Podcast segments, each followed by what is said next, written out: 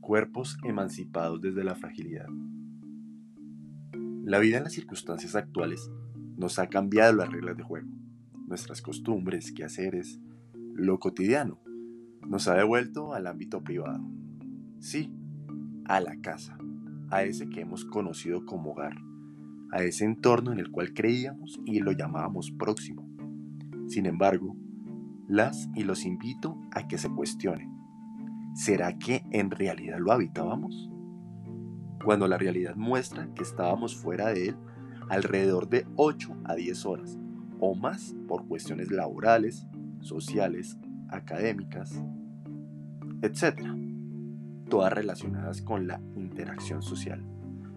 Pues bien, les vamos a dar la bienvenida a este espacio que para nosotros las personas en situación de discapacidad no es nada nuevo.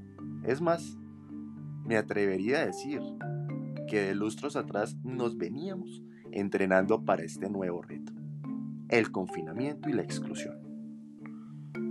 Al mencionar la exclusión me hace recordar un adagio de la sabiduría popular, ese que menciona, nadie es profeta en su tierra, el extranjero. Y al preguntar quién es ese individuo, tal vez emerge respuesta como aquel que viene de otro territorio, de otras culturas, que porta otra bandera, nacionalidad, color. Sin embargo, yendo un poco más allá, encontramos en el extranjero al otro, o como invita Ana Arendt, a aquel al que se le ha expropiado el derecho a tener derechos. Transgresor, ¿no?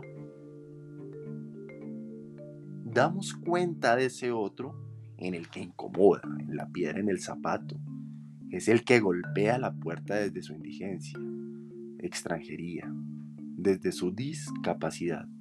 Entonces, ¿cómo me relaciono con el otro? A partir de un nivel de aceptación que se puede equiparar a tolerancia? ¿O me dispongo a escucharlo? Pues bien, las y los invitamos a continuar con estos recorridos y con estas cuestiones. Y si el otro no estuviera ahí,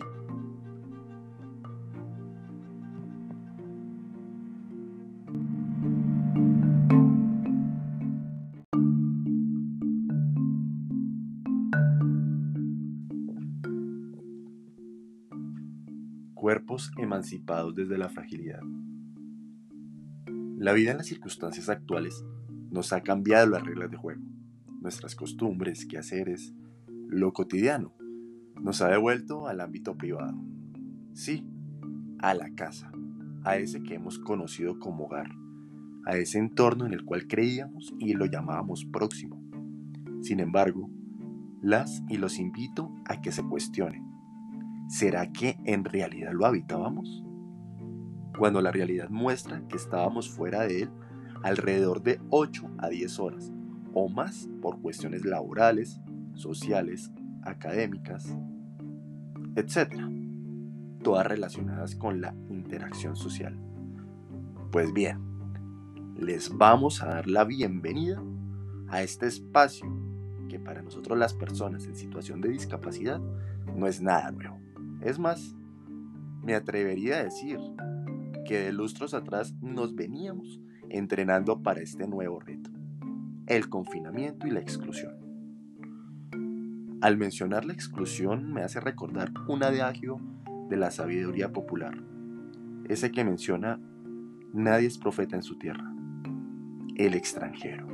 Y al preguntar quién es ese individuo, tal vez emerge respuesta como aquel que viene de otro territorio, de otras culturas, que porta otra bandera, nacionalidad, color. Sin embargo, yendo un poco más allá, encontramos en el extranjero al otro, o como invita Ana Arendt, a aquel al que se le ha expropiado el derecho a tener derechos. Transgresor, ¿no? Damos cuenta de ese otro en el que incomoda, en la piedra en el zapato. Es el que golpea la puerta desde su indigencia, extranjería, desde su discapacidad. Entonces, ¿cómo me relaciono con el otro?